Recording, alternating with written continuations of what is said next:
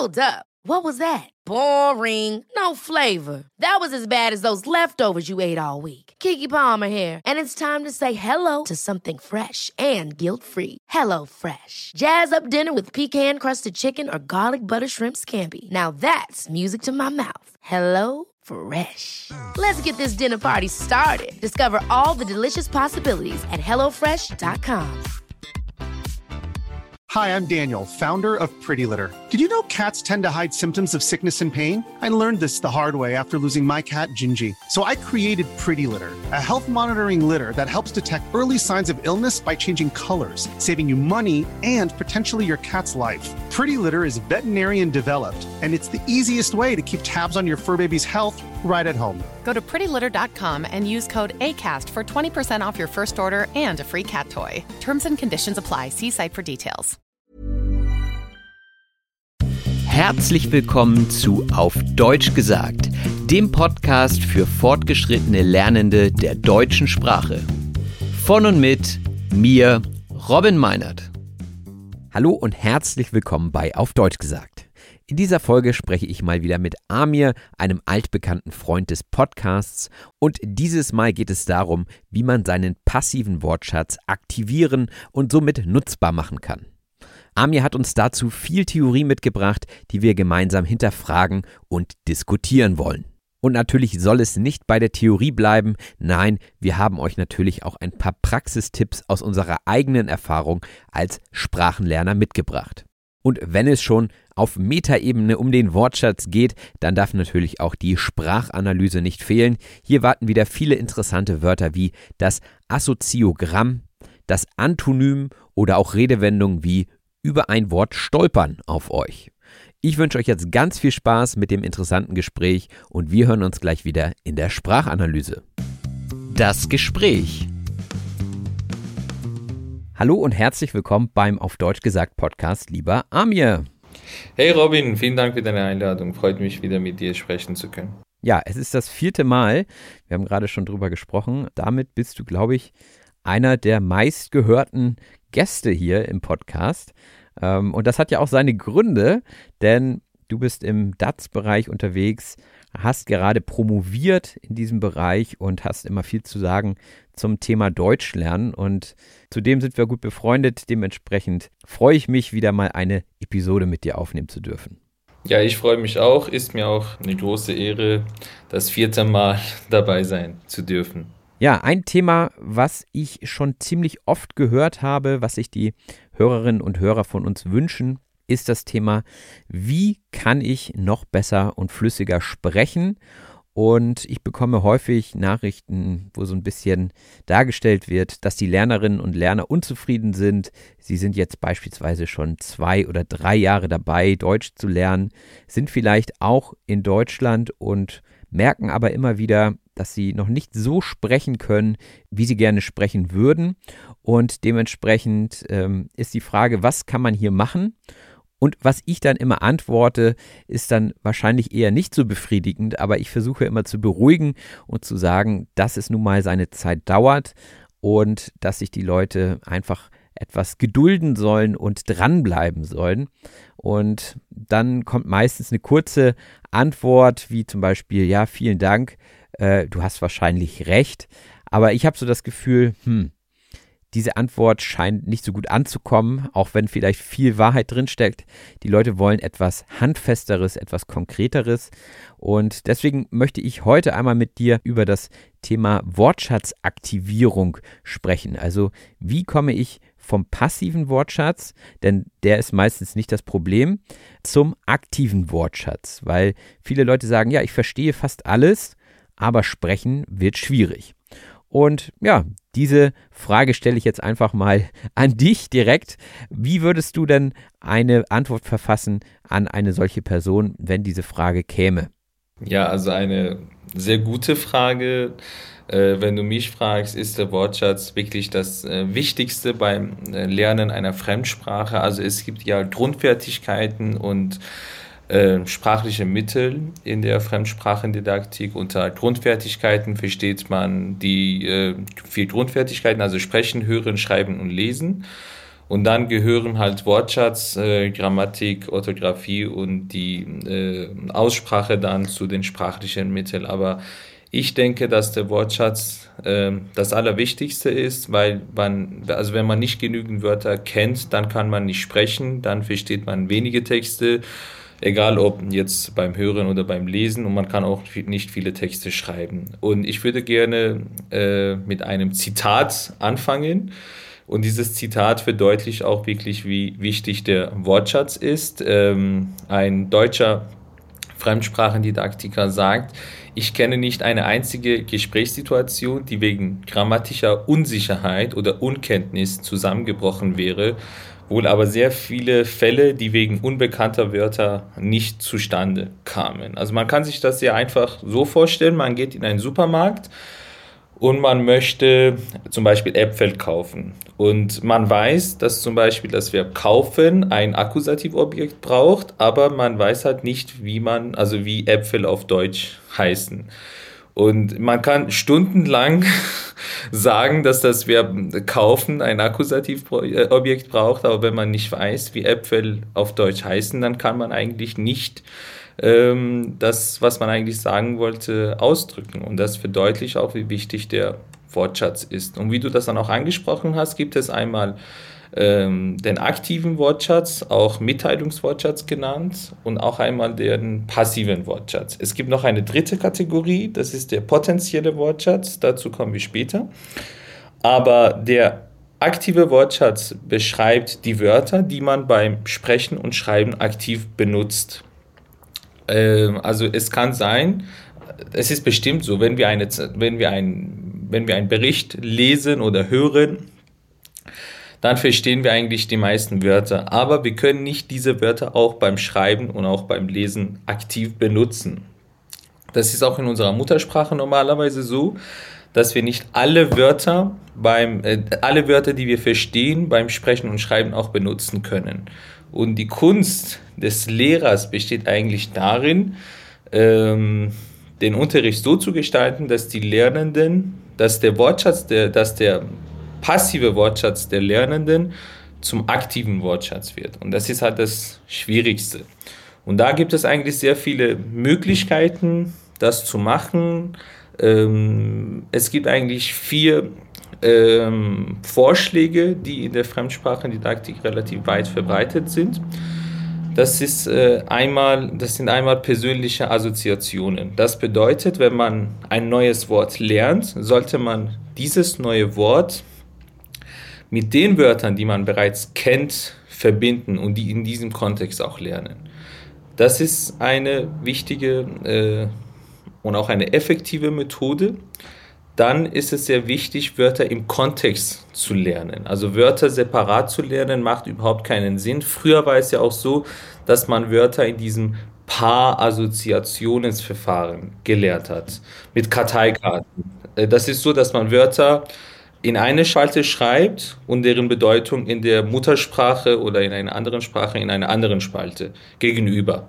Und das macht überhaupt keinen Sinn. Das machen auch heutzutage viele noch, also auf der linken Seite zum Beispiel ein Wort, zum Beispiel das neue Wort auf Deutsch. Und dann auf der rechten Seite schreibt man die Übersetzung halt. Und das macht überhaupt keinen Sinn, weil man diese Wörter so ähm, nicht im Kontext lernt. Aber wenn man neue Wörter ähm, im Kontext lernt und diese auch sehr häufig verwendet, dann werden diese Wörter auch aktiv. Das bedeutet, wenn ich heute zum Beispiel ein neues Wort gelernt habe, muss ich dieses Wort sehr oft verwenden. In unterschiedlichen Sätzen. Und wenn ich es oft genug wiederhole, dann bleibt es halt auch im Langzeitgedächtnis und dann kann ich es auch aktiv benutzen. Und äh, wie gesagt, ist es auch gut, wenn wir diese Wörter, die neuen Wörter, mit den bereits gelernten Wörtern verbinden. Und äh, da gibt es verschiedene Möglichkeiten. Man kann ein, so ein Assoziagramm zum Beispiel zeichnen und dort das neue Wort so in die Mitte schreiben und dann Wörter, die zu diesem Thema passen, umherum. Zum Beispiel, ähm, keine Ahnung, ich schreibe das Wort schön, dann kann ich Antonyme schreiben, also Gegenteile, zum Beispiel hässlich. Dann kann ich Synonyme schreiben, dann kann ich äh, Nomen schreiben, die dazu passen, zum Beispiel eine schöne Frau, ein schönes Auto, solche Sachen halt und dann Verben, die dazu passen könnten und dann halt versuchen mit diesen ganzen Sachen Sätze zu bilden. Und ähm, man, man muss sich das ja auch so vorstellen, wenn man Wörter im Kontext lernt und diese Wörter bereits mit den Wörtern, die man kennt, lernt, dann vergisst man die Wörter beim Sprechen nicht. Es kommt sehr oft vor, wenn wir sprechen oder schreiben, fällt uns ein ganz bestimmtes Wort nicht ein. Zum Beispiel, wir sagen einen Satz und ein Wort ähm, vergessen wir halt. Der Grund dafür ist, dass wir dieses Wort nicht mit den anderen Wörtern verbunden haben. Ähm, wenn wir über eine konkrete Sache sprechen, benutzen wir die Wörter, die zu diesem Thema passen. Wenn ich zum Beispiel über Autos spreche, dann benutze ich keine Wörter zum Thema äh, zum Beispiel Kosmetik. Und das ist sehr wichtig, dass wir die Wörter immer im Kontext lernen und immer in Verbindung mit anderen Wörtern. Es gibt noch drei weitere Sachen, die helfen. Das ist einmal die Visualisierung, immer Wörter mit neuen, mit Bildern und Grafiken lernen. Das spielt eine entscheidende Rolle. Ähm, wenn ich zum Beispiel ein neues Wort sehe, äh, zum Beispiel im Text oder beim Hören höre, wäre es gut, wenn ich zu, zunächst nach dem passenden Bild suche und nicht direkt im Wörterbuch nachschaue. Äh, Kontextualisierung. Äh, die neuen Wörter sollen in unterschiedlichen Kategorien immer geordnet werden. Das ist ein, das habe ich auch angesprochen. Und das letzte ist Ausführung einer Aktivität. Das bedeutet zum Beispiel, dass man neue Wörter mit einer physischen Aktivität verbinden soll. Zum Beispiel, wenn ich das Verb aufstehen gelernt habe, dann soll ich zum Beispiel jetzt selber aufstehen und sage, ich stehe auf und dann mit wieder Antonymen, ich setze mich und so weiter. Also diese Ausführung der Aktivität hilft dann auch, damit der Wortschatz vom äh, Passiven zum Aktiven wird. Aber es ist auch interessant äh, heutzutage, dass es einige Wissenschaftler gibt, die jetzt sagen, dass äh, die Begriffe aktiv und passiv jetzt irreführend sind, weil das Lernen selbst eine aktive, ein aktives Verfahren ist, äh, eine aktive Verstehensleistung verlangt. Und deshalb spricht man auch manchmal vom Mitteilungswortschatz und vom Verstehenswortschatz. Das war ein schöner äh, theoretischer Abriss. Sorry, wenn es zu viel war. nee, alles gut. Ich glaube, um das Thema zu verstehen, ist die Theorie auch wichtig. Jetzt ist nur die Frage, wie gehen wir in der Praxis damit um? Also die Sachen, die du jetzt genannt hast, finde ich, klappen häufig im Anfängerbereich. Also äh, wenn ich jetzt auf einem B2-Niveau zum Beispiel bin, dann lerne ich ja ganz andere Vokabeln. Also äh, ich lerne nicht mehr aufstehen und hinsetzen, sondern auch abstrakte Begriffe spielen da ja eine Rolle. Und ich denke, da passt dann auch nicht jeder Ansatz dazu. Aber was du sagtest, ähm, dass man das Wort auf jeden Fall benutzen sollte. Ich glaube, das ist das Wichtigste und auch das Realistischste, weil wenn ich jetzt an mich denke und meinen Lernprozess, dann ist das eher was, was praktikabel sein muss. Und ich habe wenig Lust und wenig Zeit, mir irgendwelche Listen zu erstellen und diese immer weiter zu ergänzen mit Synonymen und Antonymen und so weiter. Ich glaube, dass das nicht so praktikabel ist. Ich glaube, dass das in der Theorie wunderbar funktioniert und wenn man den Schweinehund überwindet und das macht, dass es auch helfen kann. Aber ich gehe jetzt von mir aus und am ehesten würde ich das Wort lernen, wenn ich es wirklich anwende. Und da wäre jetzt mein Ansatz, ähm, wirklich zu versuchen, das Wort zu sprechen, weil ich glaube, es geht hier auch in erster Linie ums Sprechen und Schreiben ist eine Komponente. Du sagtest ja auch, auf verschiedenen Wegen äh, sollte man dieses Wort oder den Wortschatz erfahrbar machen. Das finde ich auch super. Also Bilder angucken, äh, hören, aber auch sprechen. Also am Ende soll es ja beim Sprechen ankommen. Und ähm, dafür finde ich zum Beispiel ganz gut, dass man sich ein Wort vornimmt am Tag und sagt, jetzt möchte ich dieses Wort heute mindestens dreimal benutzen. Das ist natürlich manchmal schwierig. Also gerade im Gespräch mit anderen Menschen kommt es vielleicht manchmal ungünstig, wenn man dieses Wort, was weiß ich, angenommen, man hat ein wirklich seltsames Wort gelernt wie Desoxyribonukleinsäure, dann das immer wieder einzubinden. Ne? da würde ich dann sagen, ich möchte dieses Wort dreimal benutzen, aber vielleicht spreche ich dann doch lieber mit mir selbst, während ich zum Beispiel auf der Toilette sitze oder während ich Auto fahre. Das ist vielleicht ein Ansatz, um dieses Wort in den aktiven Wortschatz zu bekommen.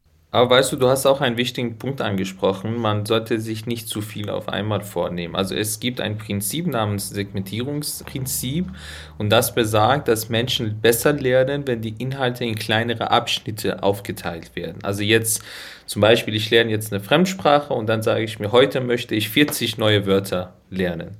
Das wird niemals passieren. Also man kann niemals am, an, an einem Tag 40 neue Wörter in einer Fremdsprache lernen mit der richtigen Schreibweise, mit der richtigen Aussprache, äh, im richtigen Kontext. Das ist wirklich unmöglich. Man sollte sich vornehmen, zum Beispiel jeden Tag fünf neue Wörter zu lernen. Und wie du das dann auch gesagt hast, ich lerne ein neues Wort, ein vielleicht ein neues Verb und dann versuche ich dieses Wort so oft äh, zu wiederholen und auch anzuwenden und im, je, im jeweiligen Kontext. Es gibt ein Wörterbuch, äh, ist online. Es gibt keine App, sondern ist äh, eine Webseite, die heißt Wiktionary. Und die finde ich sehr gut, weil du, wenn du zum Beispiel jetzt auf dieser Webseite nach einem bestimmten Wort suchst, dann bekommst du die verschiedenen Bedeutungen und dann hast du für jede Bedeutung viele Beispiele, also wie man das im Kontext richtig anwendet. Und das ist sehr wichtig, dass man die Wörter im Kontext versucht halt auch anzuwenden. Und in der deutschen, also ich kann auch viele Lernende gut verstehen, die deutsche Sprache hat sehr viele Wörter, ich habe irgendwo gelesen, glaube, da, da, bin ich mir nicht sicher, dass die deutsche Sprache ungefähr 400.000 Wörter beinhaltet. Ja, teilweise sogar mehr. Ne? Also es kommt ja auch mal drauf an, wo man den Schnitt macht. Also im Prinzip ist die Sprache ja fast unendlich, dadurch, dass wir so viele Wörterkombinationen haben und es jeden Tag neue Wortschöpfungen gibt, ist es, glaube ich, schwierig, da eine Zahl zu belegen. Also ich habe auch mal geguckt in der Vorbereitung zu dieser Folge und einige sprechen von über 5 Millionen Wörtern. Und am Ende hat man aber einen aktiven Wortschatz von ja, zwischen 12.000 und 16.000 Wörtern als Muttersprachler. Und durchkommen würde man aber schon mit 1000, also mit den 1000 wichtigsten Vokabeln würde man schon gut überleben. Und dementsprechend ist es einfach nie möglich, alles zu verstehen. Also ich glaube, die Frustration entsteht häufig, gerade auch in diesen Folgen, wenn man merkt, oh, da habe ich wieder das und das Wort nicht verstanden, das müsste ich doch eigentlich verstehen. Und ich glaube, das Mindset auch da ist ganz entscheidend, dass man sagt, man wird sein Leben lang Lernender bleiben und man muss dann halt auch entscheiden, welches Wort ist für mich wichtig. In meinem Bereich, du sagtest ja auch, man sollte thematisch lernen. Das heißt, wenn ich jetzt im Bereich Kosmetik überhaupt nicht zu Hause bin, was ich jetzt von mir behaupten kann, dann brauche ich vielleicht auch nicht diesen Wortschatz. Und den lerne ich dann auch nicht, wenn ich Muttersprachler bin. Also ich bekomme es vielleicht dann passiv mit, weil ich mich mal mit jemandem darüber unterhalte, aber ich persönlich brauche diesen Wortschatz nicht und dementsprechend ist er dann für mich nicht relevant und dann benutze ich ihn auch nicht. Genau. Die deutsche Sprache hat viele Wörter und diese, ich habe bemerkt bei meinen Schülern, dass diese Vorsilben das sehr schwierig für die Lernenden machen. Zum Beispiel, dass wir, keine Ahnung, zahlen und bezahlen, kaufen, einkaufen. Es gibt immer einen kleinen, aber feinen Unterschied. Und diesen Unterschied lernt man nur, wenn man diese Wörter auch im Kontext anwendet. Also wenn man, keine Ahnung, jetzt in den Supermarkt geht, sagt man, keine Ahnung, an, äh, einkaufen und für ein Auto sagt man zum Beispiel kaufen. Aber wenn du das jetzt nicht im richtigen Kontext lernst und auch nicht genug äh, anwendest, dann lernst du das nie. Und das Gute an dieser Webseite ist ja, wie gesagt, diese Beispiele. Man lernt das dann auch immer mit konkreten Beispielen aus der Praxis. Ähm, du hast auch einen weiteren wichtigen Punkt erwähnt. Ähm, man sieht ein Wort und dann sagt man, dieses Wort muss ich eigentlich kennen aber das hat man irgendwie nicht gelernt. Es gibt eine dritte Kategorie, das nennt sich der potenzielle Wortschatz. Das sind Wörter, die man zwar nicht gelernt hat, aber im Kontext versteht. Also wenn beim Hören oder Lesen gibt es Wörter, die wir zwar nicht gelernt haben, aber wir verstehen diese Wörter eigentlich von der Bedeutung des Kontextes, von vielleicht von einem Wort. Also was kommt danach, was kommt vorher und dann erkennen wir die Bedeutung des Wortes dann diese Kategorie nennt man potenziellen Wortschatz. Und das kann man eigentlich nicht zählen. Die Lernenden mh, mm, entwickeln dann selber Methoden, um neue Wörter halt zu erkennen. Und dann ist es halt äh, wieder ein bisschen Theorie. Der potenzielle Wortschatz muss irgendwie zum passiven Wortschatz gehen und dann vom passiven zum aktiven. Und das ist wirklich auch eine schwierige Aufgabe, wie du das dann auch gesagt hast. Es braucht lange Zeit, es, es braucht sehr lange Zeit und Übung macht den Meister. ja, es ist auch einer meiner Lieblingssätze. Vielleicht noch ein weiterer Aspekt zum Thema Sprechen. Also meine Erfahrung ist wirklich, dass ein Tandempartner Gold wert ist, denn gerade im Kontext von Wörtern, die in verschiedenen Kontexten äh, benutzt werden können, oder du sagtest ja auch mit kaufen, einkaufen und so weiter, da passieren häufig Fehler und da braucht man ein Korrektiv. Also jemand, der sagt, ah, an der Stelle klappt das nicht oder an der Stelle klingt das unnatürlich. Ne? Man versteht, was die Person meint, aber wichtig ist trotzdem, dass man eben auf diese kleinen und feinen Unterschiede aufmerksam gemacht wird. Dementsprechend würde ich wirklich jedem raten, sich jemanden zu suchen, und vielleicht auch als Austausch dann die eigene Muttersprache anzubieten. Also ich habe es, glaube ich, auch schon häufiger hier im Podcast erwähnt, dass ich das auch immer noch mache, um mein Englisch zu verbessern. Ich spreche einmal die Woche mit einem Freund aus England und wir sprechen eine halbe Stunde auf Deutsch und eine halbe Stunde auf Englisch. Und dann auch zu konkreten Themen. Also wir haben ja seit einem Jahr uns jetzt vorgenommen, dass wir immer eine Woche vorher das Thema für die nächste Woche festmachen, sodass man sich auch vorbereiten kann auf das Thema und auf den Wortschatz. Und gerade dann ist es, glaube ich, ein großer Lerneffekt, weil man dann sagt, okay, dieses Wort möchte ich gerne mit einbringen. Ne? Das ist natürlich eine etwas unnatürliche Situation. Im Alltag wird man nicht die Chance haben, dass man sich irgendwelche Wörter zurechtlegt und die einfach so mit einfließen lassen kann, gerade wenn sie sehr spezifisch sind. Aber in dieser, ich sag mal, Übungssituation ist das wunderbar. Und dann bekommt man gleich das Feedback, hey, genau richtig oder super Wort. Ne? Manchmal ist man richtig erstaunt, was da so gesagt wird und dann passt das in den Kontext und dann freut man sich irgendwie. Und manchmal bekommt man aber auch die Rückmeldung, hey, ja, ich weiß, was du meinst, aber so ganz richtig ist es an der Stelle nicht. Da hast du vollkommen recht, der Kontakt zum Muttersprachlern ist wirklich Gold wert. Aber weißt du, ich denke auch, dass es heutzutage mit den neuen Möglichkeiten viel einfacher ist, eine Fremdsprache zu lernen als jetzt vor 40 Jahren. Also mein Vater hat vor, glaube ich, 50 Jahren angefangen, Deutsch zu lernen. Und ich habe immer noch seine Bücher, also die Bücher, mit denen er halt Deutsch gelernt hat.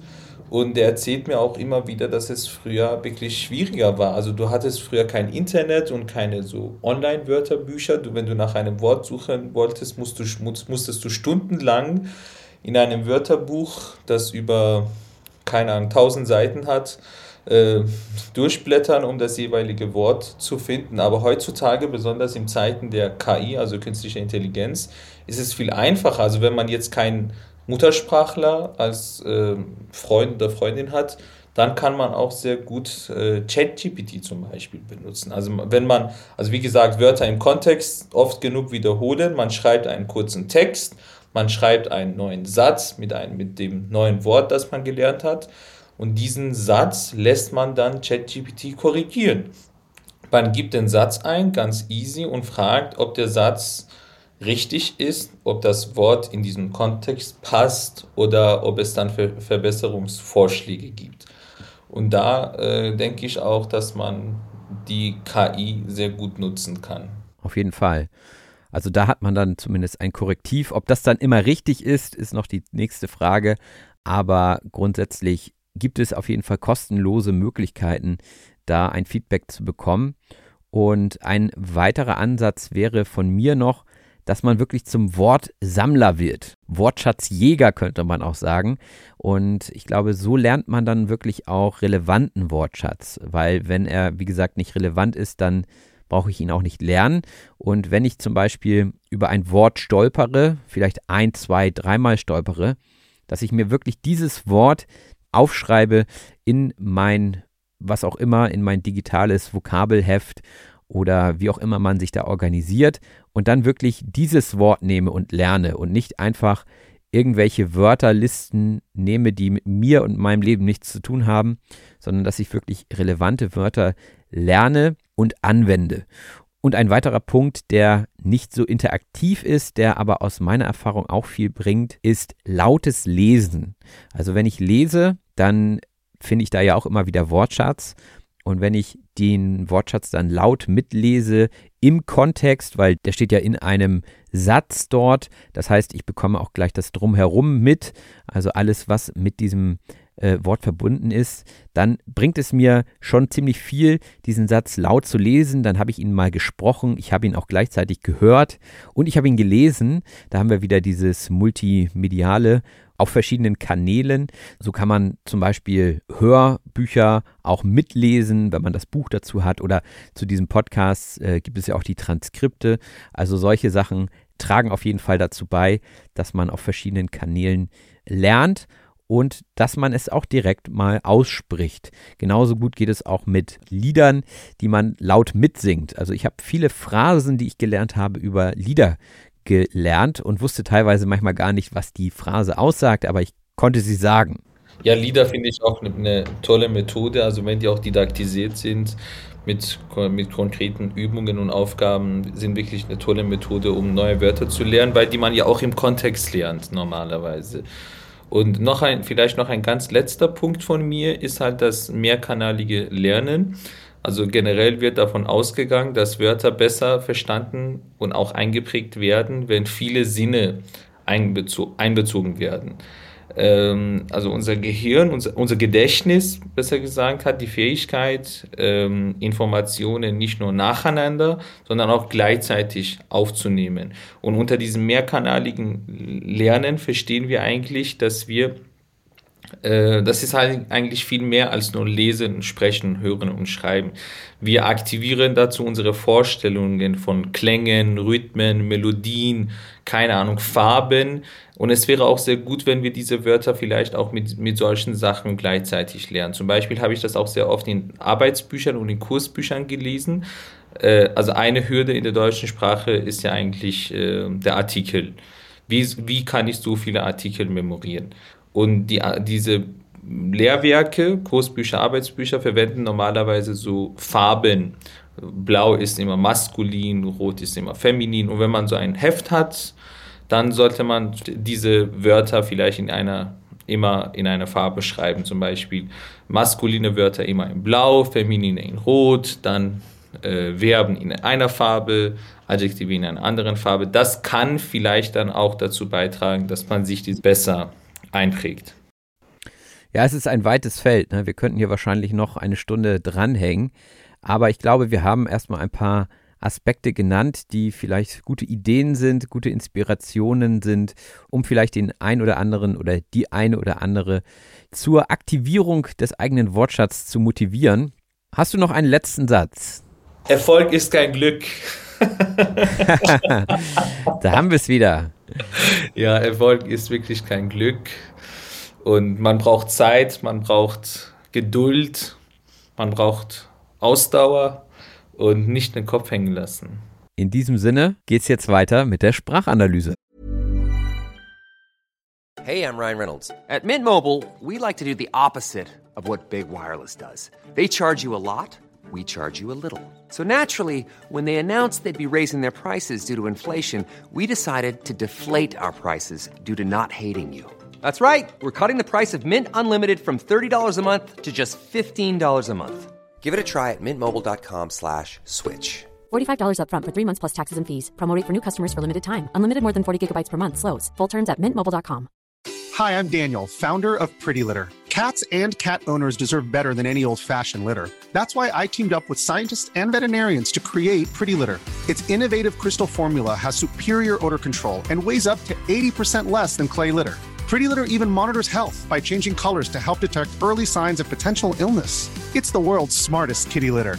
Go to prettylitter.com and use code ACAST for 20% off your first order and a free cat toy. Terms and conditions apply. See site for details. Die Sprachanalyse. Und da sind wir auch schon in der Sprachanalyse, dem Teil des Podcasts, in dem wir gemeinsam durch den wichtigsten Wortschatz aus dieser Episode gehen. Dazu findet ihr wie immer ein kostenfreies Handout in der Beschreibung zu dieser Folge. Und wenn ihr dieses geöffnet habt, geht es auch schon los mit der Kollokation flüssig sprechen. Flüssig sprechen sagt man, wenn jemand sich klar, verständlich und ohne Stocken ausdrücken kann. Und das ist ja das große Ziel beim Sprachenlernen. Und in diesem Bereich sind die Leute mit sich selbst oftmals kritischer als mit anderen und suchen nach Tipps. Und diese Tipps sind meistens nicht ganz befriedigend, sagte ich. Befriedigend heißt den Erwartungen entsprechend.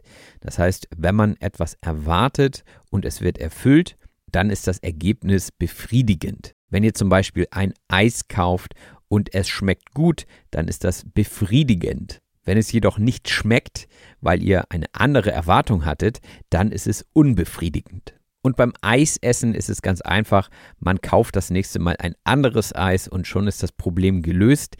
Beim Sprachenlernen muss man sich hingegen etwas gedulden. Gedulden heißt auf etwas warten können. Also klar, man kann viel dafür tun, aber es braucht auch einfach Zeit, um eine Sprache so zu sprechen, dass man es befriedigend empfindet. Und ich sagte ja, Geduld ist eigentlich keine Antwort, die man gerne hört. Diese Antwort ist eher unbefriedigend. Man möchte eher etwas Handfestes, einen handfesten Ratschlag. Etwas Handfestes heißt etwas Konkretes, Greifbares, womit man etwas anfangen kann. Also ein konkreter Hinweis wäre etwas Handfestes. Wenn ich sage, ja, guckt euch mehr Filme an, hört mehr Musik auf Deutsch, dann ist das irgendwie nicht so handfest. Ne? Dann ist das so ein bisschen dahergesagt. Etwas Handfestes wäre also wesentlich konkreter. Und in Amirs sehr theoretischem Teil, auf den ich nicht vorbereitet war, den ich aber im Nachhinein sehr gut fand, gab es einige Fachwörter, wie zum Beispiel die Grundfertigkeiten. Die Grundfertigkeiten hat er uns erklärt. Grundfertigkeiten im Allgemeinen sind immer fundamentale Fähigkeiten oder Kenntnisse in einem Bereich. Und im Bereich des Sprachenlernens haben wir da das Hören, das Lesen, das Schreiben und das Sprechen als die vier Grundfertigkeiten. Und in allen vier Grundfertigkeiten braucht man Wortschatz. Da gibt es einmal den aktiven Wortschatz, das sind also Wörter, die eine Person aktiv in ihrer Kommunikation verwendet. Und dann gibt es den passiven Wortschatz, der, wie das Wort schon verrät, eher passiv ist, also Wörter, die eine Person verstehen kann, aber nicht aktiv verwendet. Und dann gibt es noch den dritten Wortschatz, und zwar den potenziellen Wortschatz. Hier handelt es sich um Wörter, die zwar nicht gelernt wurden, jedoch durch den Kontext erschließbar sind. Und auch ich habe hier wieder etwas dazugelernt, und zwar kannte ich den potenziellen Wortschatz nicht, Aktiv und passiv ist ganz klar als Lehrer für Fremdsprachen, da kennt man diese Begriffe, aber den potenziellen Wortschatz, den kannte ich noch nicht. Und Amir sagte, dass die Kunst darin besteht, den passiven Wortschatz in aktiven Wortschatz umzuwandeln. Und da haben wir eine Redewendung, nämlich die Kunst besteht darin und so weiter. Und dann kommt eben das, worin die Kunst besteht. Und diese Redewendung benutzt man dann, wenn man sagen will, etwas erfordert eine besondere Fähigkeit oder Technik.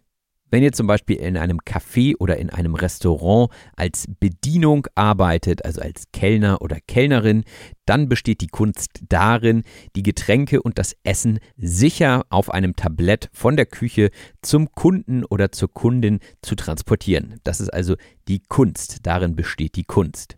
Oder auch sich die Bestellung merken zu können. Da denke ich jedes Mal, das könnte ich nicht, aber sicherlich kommt das mit der Erfahrung im Beruf. Das waren jetzt auch so meine Assoziationen mit den Worten Kellner oder Kellnerin. Die Assoziation ist eine Verbindung oder Verknüpfung von Ideen oder Gedanken. Also wenn ihr das Wort Kellner oder Kellnerin lernen wollt, dann habt ihr vielleicht andere Wörter, die damit einhergehen, die dann Assoziationen wecken. Also zum Beispiel das Tablett oder der Teller oder die Bestellung und so weiter. Und wenn man diese Assoziationen dann zusammen aufschreibt, dann reicht meistens keine Karteikarte. Denn die Karteikarte ist nur ein kleines, oft rechteckiges Kärtchen zur Aufzeichnung von Informationen, insbesondere beim Lernen. Und das klassische Vorgehen beim Lernen mit Karteikarten ist, dass man sich das Wort, was man sich merken will oder die Redewendung auf eine Seite schreibt und auf die andere Seite die Bedeutung. Aber die Bedeutung dann bitte auch möglichst in der Sprache, die ihr lernt. Das ist auch ein wichtiges Prinzip, dass man einsprachig bleibt, also dass man in der Sprache bleibt, die man gerade lernt. Ich habe früher in der Schule noch mit Deutsch-Englisch Spalten gelernt, also Englisch als Fremdsprache, die ich lernen wollte und Deutsch als Muttersprache. Und da hatte man dann so Spalten, also linke Spalte war dann Englisch, rechte Spalte war Deutsch zum Beispiel. Die Spalte ist eine vertikale Anordnung von Informationen in Tabellen oder Listen. Wenn ihr mit Microsoft Excel arbeitet, dann kennt ihr auch Zeilen und Spalten.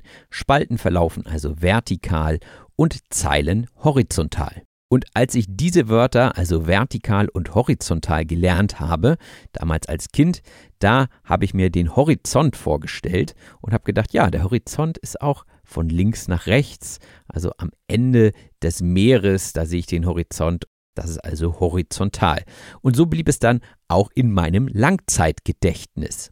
Das Langzeitgedächtnis ist der Teil des Gedächtnisses, der Informationen für einen längeren Zeitraum speichert. Und das wollen wir natürlich auch beim Sprachenlernen, denn oftmals landen die Wörter auch im Kurzzeitgedächtnis. Und damit die Sprache ins Langzeitgedächtnis gelangt, könnte man ein Assoziogramm erstellen. Ein Assoziogramm ist eine grafische Darstellung von Assoziationen zwischen Begriffen. Also ich hatte ja vorhin das Beispiel Kellner, Kellnerin, dann macht man das Tablett dazu, dann macht man die Bestellung dazu, dann geht es immer so weiter. Ne? Was verbinde ich noch mit Tablett? Vielleicht Gläser, Besteck und so weiter. Und für das Wort Kellner finde ich jetzt kein Antonym. Da seht ihr schon wieder, dass nicht jede Strategie mit jedem Wort klappt. Das Antonym wäre nämlich ein Wort mit gegenteiliger Bedeutung zu einem anderen Wort. Also warm und kalt zum Beispiel. Beim Wort Kellner würde sich wahrscheinlich eher ein Synonym anbieten. Das Synonym ist ein Wort mit gleicher Bedeutung wie ein anderes Wort. Also zum Beispiel Kellner, dann könnte man die weibliche Version Kellnerin schreiben, man könnte aber auch Servicekraft schreiben oder Bedienung. Das ist ja auch etwas, was dann später das C1-Niveau zum Beispiel ausmacht, dass man verschiedene Wörter für die gleichen Dinge kennt, also Synonyme zur Verfügung hat. Ein Synonym für Kosmetik wäre wahrscheinlich die Schönheitspflege. Ja, Kosmetik, da geht es also um Make-up zum Beispiel. Oder wenn man sich die Nägel machen lässt, das gehört also alles zur Kosmetik. Das sind also verschiedene äußere Eingriffe, die das Aussehen eines Menschen beeinflussen. Und durch die verschiedenen Beispiele, die ich euch gerade genannt habe, habe ich versucht, das Wort Kosmetik zu kontextualisieren.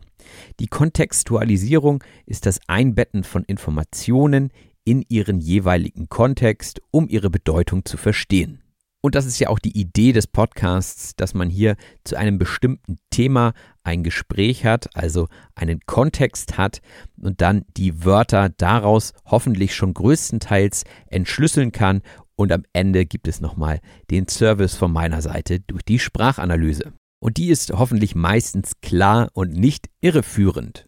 Irreführend heißt nämlich etwas, das dazu neigt, zu täuschen oder in die Irre zu führen. Also wenn ich jetzt völligen Quatsch erzählen würde, dann wäre das fehlerhaft und dementsprechend würde es euch in die falsche Richtung lenken. Ihr würdet also falsche Wörter lernen, ihr würdet sie im falschen Kontext benutzen, wenn ich sie falsch erklären würde. Und Amirs theoretischer Abriss war auch alles andere als irreführend. Der Abriss ist eine kurze Zusammenfassung oder ein Überblick. Also die Theorie zum Thema Spracherwerb ist natürlich riesig und er hat uns einen Abriss zum Thema Wortschatzaktivierung gegeben und uns Ideen gegeben, wie der Wortschatzerwerb klappen kann. Klappen sagt man, wenn etwas erfolgreich funktioniert oder durchgeführt wird. Ja, also wenn etwas geklappt hat, dann war es erfolgreich, dann war das Ergebnis auf jeden Fall befriedigend. Und ich finde die Theorie immer dann super, wenn sie auch praktikabel ist. Praktikabel heißt durchführbar oder praktisch anwendbar. Ihr kennt es vielleicht auch, ihr lest irgendetwas, das völlig komplex ist und in der Theorie sinnvoll ist, aber in der Praxis einfach nicht anwendbar ist. Dies wäre dann nicht praktikabel. Denn wenn Dinge zu kompliziert werden, dann macht man sie nicht, weil der innere Schweinehund zu groß ist. Das ist auch eine schöne Redewendung, der innere Schweinehund, denn es ist eine Kreuzung zwischen Schwein und Hund. Beides negative Wörter, wenn man sie so zu jemandem sagt. Also sagt niemals du Schwein oder du Hund. Ja, das sind eher sehr negative Wörter für Menschen. Also der innere Schweinehund ist irgendwas in einem, das negativ empfunden wird, weil es einen von dem abhält, was man eigentlich machen will. Und diesen inneren Schweinehund gilt es dann zu bekämpfen. Und das kennt ihr wahrscheinlich bei alledem, was ihr eigentlich machen solltet, aber es irgendwie noch nicht gemacht habt, weil ihr keine Lust habt. Da ist der innere Schweinehund im Spiel. Da gibt es verschiedene Komponenten, die es manchmal schwer machen, den inneren Schweinehund zu überwinden. Die Komponente ist ein Bestandteil oder Element eines Ganzen. Und auch das Sprachenlernen hat verschiedene Komponenten. Eine wichtige Komponente ist dabei definitiv der Wortschatz und wenn möglich sollte man den Wortschatz erfahrbar machen. Erfahrbar heißt etwas, das erlebt werden kann. Bei Bewegungen ist das ganz einfach, man führt sie aus und sagt dabei das Wort. Aufstehen, hinsetzen, springen und so weiter. Bei anderen Wörtern ist das natürlich schwieriger, sie erfahrbar zu machen. Hier ist es also eher eine ungünstige Methode. Ungünstig heißt nicht vorteilhaft oder nachteilig. Wenn also irgendetwas passiert, was gerade nicht so in die Situation passt, dann ist das irgendwie blöd, also irgendwie ungünstig. Wenn ihr zum Beispiel gerade los wollt zu einem wichtigen Termin und der Nachbar begegnet euch, dann sagt ihr vielleicht, oh, du, tut mir leid, ist gerade ganz ungünstig, ich muss schnell los. Ungünstig kann es auch sein, wenn ihr beim Scrabble-Spielen noch ein paar Buchstaben auf der Hand habt und diese nicht ablegen könnt. Zum Beispiel X und Y sind nicht so häufig anzutreffen in der deutschen Sprache und so kann es dann ganz schön ungünstig sein, wenn man diese Buchstaben noch legen möchte. Aber das nächste Wort in unserer Liste enthält beides X und Y, nämlich das Wort Desoxyribonukleinsäure. Ja, ich glaube, wenn ihr das Wort legt, dann habt ihr gute Chancen, die Runde Scrabble zu gewinnen. Denn die Desoxyribonukleinsäure ist ein schönes langes Wort, das viele Punkte geben würde. Die Desoxyribonukleinsäure ist die DNA. Und diese enthält den genetischen Code in lebenden Zellen. Wenn man es ganz genau nimmt, müsste man auf Deutsch DNS sagen, sagen auch einige, aber die meisten sagen trotzdem noch DNA, was eigentlich die englische Abkürzung ist. Und die Biologen unter euch wissen auch, dass die DNA in verschiedene kleine Pakete untergliedert ist. Wahrscheinlich könnte man hier auch von Segmentierung sprechen. Die Segmentierung ist einfach nur die Aufteilung oder Unterteilung in Segmente oder Abschnitte.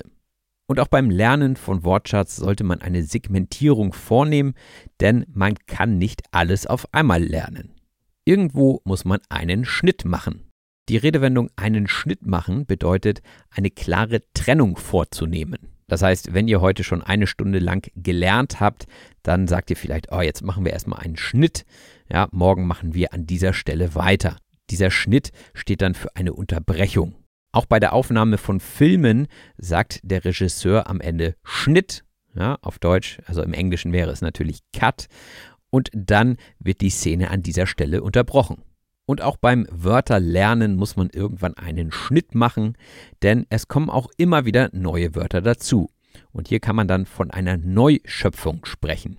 Die Neuschöpfung ist also die Erschaffung von etwas Neuem, also eine Innovation und sowohl durch den technischen Fortschritt als auch durch gesellschaftliche Veränderungen können Neuschöpfungen von Wörtern entstehen.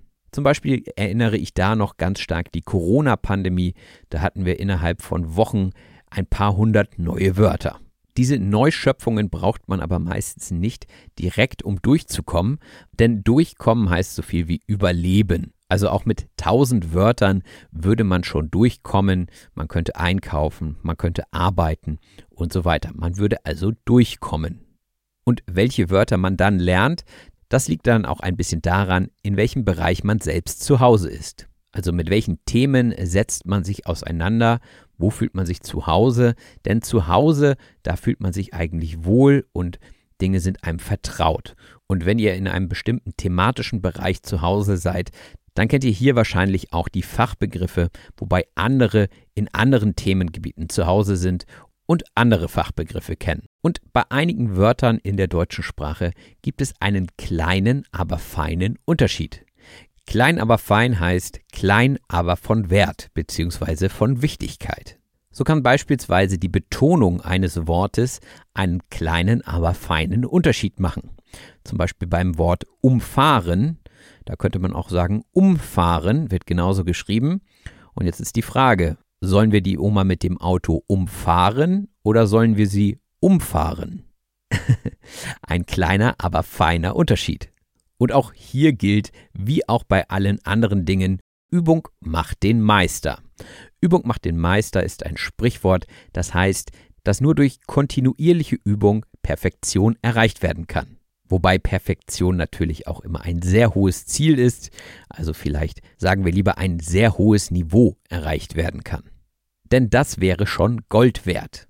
Gold wert sein spricht eigentlich schon fast für sich selbst, denn das bedeutet von unschätzbarem Wert oder äußerst nützlich sein. Gerade in unsicheren Zeiten investieren viele Leute in Gold, weil es einfach einen stabilen, hohen Wert hat. Jetzt könnte ein Finanzexperte aber auch ein Korrektiv entgegenbringen und sagen, naja, also auch das Gold schwankt im Wert. Das Korrektiv ist etwas, das als Ausgleich oder zur Korrektur dient. Und auch beim Sprachenlernen ist ein Korrektiv sehr, sehr wichtig, denn ja, Fehler gehören dazu, auch sollte man trotzdem ein Korrektiv haben, damit man sich dieser Fehler überhaupt bewusst wird. Und wenn man weiß, ah, bei dem Wort oder bei dieser Redewendung mache ich öfter Fehler, dann kann man sich diese auch aufschreiben, wenn man ein wichtiges Gespräch hat und sich diese zurechtlegen. Zurechtlegen heißt vorab organisieren oder bereitstellen. Ich habe mir beispielsweise damals, als ich noch im Büro gearbeitet habe, alle wichtigen Telefonnummern aufgeschrieben und sie mir zurechtgelegt, sodass ich zu jeder Zeit auf sie zugreifen konnte. Ja, so war das damals. Ich habe die Sachen noch per Hand aufgeschrieben und auch das Thema künstliche Intelligenz war damals noch nicht präsent. Die künstliche Intelligenz ist ein Bereich der Informatik, der sich mit der Entwicklung von Computern befasst, die menschenähnliche Intelligenz aufweisen. Naja, und wie wir wissen, sind wir davon Gott sei Dank noch ein kleines Stück entfernt. Denn wenn ich deutsche Texte, die von einer künstlichen Intelligenz verfasst wurden, lese, dann stolpere ich doch nochmal über das ein oder andere Wort, was nicht so ganz authentisch klingt. Über ein Wort stolpern heißt auf ein Wort aufmerksam werden. Wenn ihr also einen Text lest und ihr könnt dieses eine Wort nicht verstehen, dann stolpert ihr vielleicht darüber. Also ihr lest den Satz und denkt, hoppla, was ist das denn hier für ein Wort? Und zwei Sätze weiter stolpert ihr wieder drüber. Dann ist das wahrscheinlich ein Wort, das ihr mal nachschlagen solltet. Vielleicht ist es ein Wort, vielleicht ist es aber auch eine ganze Phrase. Die Phrase ist ein Ausdruck oder eine Redewendung. Also so ein Satz, den man immer mal so zwischendurch einwirft. Und diese Phrasen sind besonders wertvoll, denn an so authentisch eingesetzten Phrasen erkennt man häufig die fortgeschrittenen Lernenden. Und ich finde, Phrasen prägen sich auch viel besser ein als einzelne Wörter. Einprägen heißt etwas fest in Erinnerung behalten. Wir hatten ja vorhin auch schon das Wort Langzeitgedächtnis und genau hier sollte die Phrase dann auch abgespeichert sein, wenn ihr sie euch eingeprägt habt. Man könnte auch sagen, ihr habt diese Phrase memoriert. Memorieren ist ein Wort, das auch selten benutzt wird. Das klingt schon sehr akademisch. Ich würde einfach von merken sprechen. Ich habe es mir gemerkt. Ich habe es memoriert, klingt natürlich schon schick, sagen wir mal so. Und das heißt genau das, sich etwas durch bewusstes Lernen merken. Und gute Lehrwerke können auch dabei helfen, wichtige Phrasen zu memorieren. Das Lehrwerk ist ein Buch oder Material, das für den Unterricht gemacht ist. Und inzwischen gibt es wirklich gute Lehrwerke von verschiedenen Anbietern, aber auch das ist ein weites Feld. Ein weites Feld ist ein umfassendes oder vielfältiges Gebiet. Also inzwischen gibt es so viele Anbieter von Lehrwerken, also von Büchern zum Lernen, da ist es auch schwierig, das Richtige herauszufinden. Und auch am Ende dieser Folge sagte ich, das ist ein weites Feld. Dementsprechend gibt es vielfältige Möglichkeiten, um den Wortschatz zu aktivieren. Und ganz, ganz wichtig ist natürlich, dass man den Kopf nicht hängen lässt. Den Kopf nicht hängen lassen heißt, trotz Schwierigkeiten optimistisch zu bleiben. Und diese letzte Redewendung war vielleicht sogar die wichtigste in dieser Episode, denn wichtig ist, dass ihr dranbleibt, dass ihr den Kopf nicht hängen lasst und mit heiterer Gelassenheit vorangeht. Mein Tipp ist, dass ihr euch vielleicht ein oder zwei Methoden aus dieser Folge herausnehmt und sie einfach mal für euch ausprobiert. Diese Tipps funktionieren für viele, aber nicht für alle und dementsprechend müsst ihr einfach selbst herausfinden, was euch am ehesten liegt und was euch Spaß bringt. Wenn ihr die Tipps nochmal nachlesen wollt, findet ihr das Transkript bei Patreon. Den Link dazu findet ihr in der Beschreibung zu dieser Episode, genauso wie alle anderen relevanten Links zum Podcast. Besonders möchte ich hier nochmal den kostenfreien Newsletter hervorheben. Der wird regelmäßig versendet und enthält auch immer Redewendungen und Lerntipps. In diesem Sinne, vielen Dank fürs Zuhören, macht es gut, bis bald, euer Robin. Das war auf Deutsch gesagt. Vielen herzlichen Dank fürs Zuhören. Wenn dir der Podcast gefällt, lass es andere Leute durch eine Rezension wissen. Wir hören uns in der nächsten Episode.